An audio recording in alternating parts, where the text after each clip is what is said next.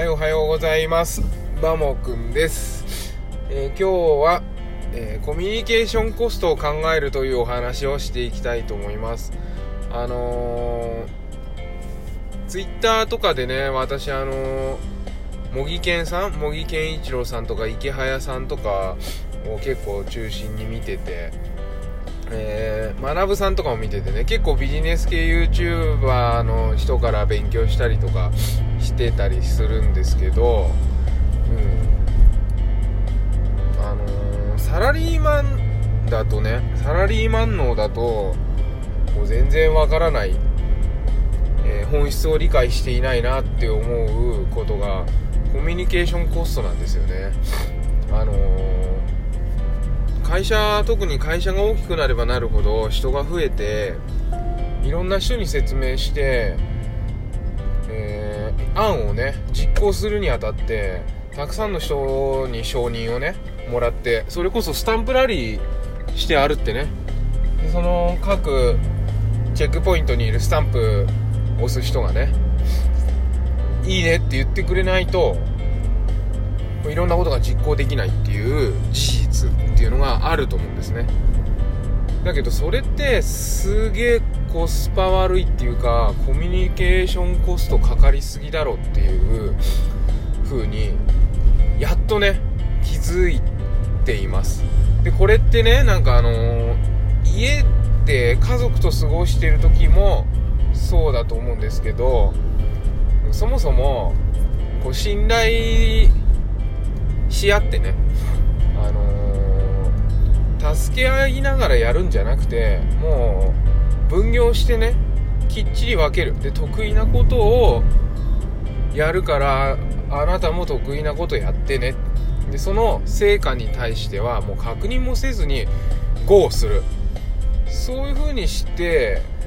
確かにね大勢の人の意見があった方が失敗は少ないかもしれないけれども変な話こう失敗を恐れてたら前には一歩も進まないわけじゃないですか。例えば宝くじ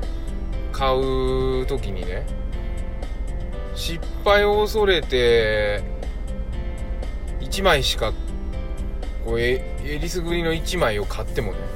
当たるか分かんないわけじゃないですか。そうなんかこう新しいこと始めるっていうのはそういうのに近いようなとこがあってあのーバス釣り私するんですけどもうその数投げてねルアーを何回も何回も投げてたくさんたくさんルアーを水の中に入れてる人の方が結果的に釣れるんだよなんていう話をね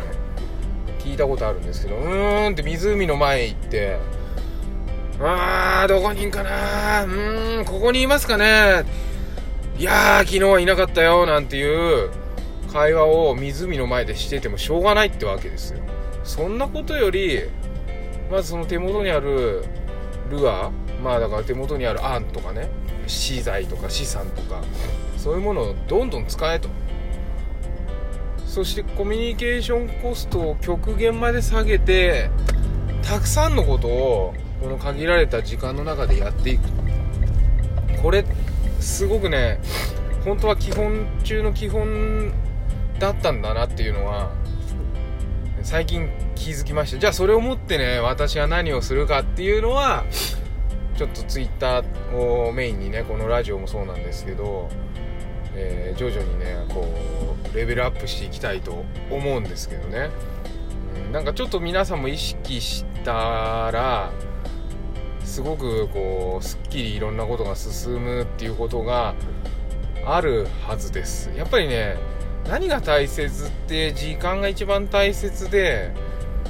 で案ができたらすぐやってみるっていうことも大切で。だ結構だから実は個人っていうのが一番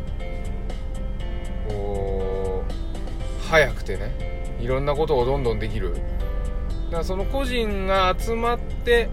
何かするっていうあくまで個人個っていう単位で何かをしていくっていうのがいいのではないかなっていうふうにちょっと今朝考えたのでお話しさせていただきました。ということでですねまだまだねなんか暑い日が続いて嫌になっちゃうけれどもまあ人間はわがままでね 寒い日が来たら暖かくなればいいなって思いながら暑い日が来たら早くさ涼しくなればいいなって思いながらねツイッターで雪の写真とかアップしてくれる人とかもいますけれどもまあ、えー、楽しくですねそういう過ごせればいいなというふうに思っています。それではまた。バイバーイ。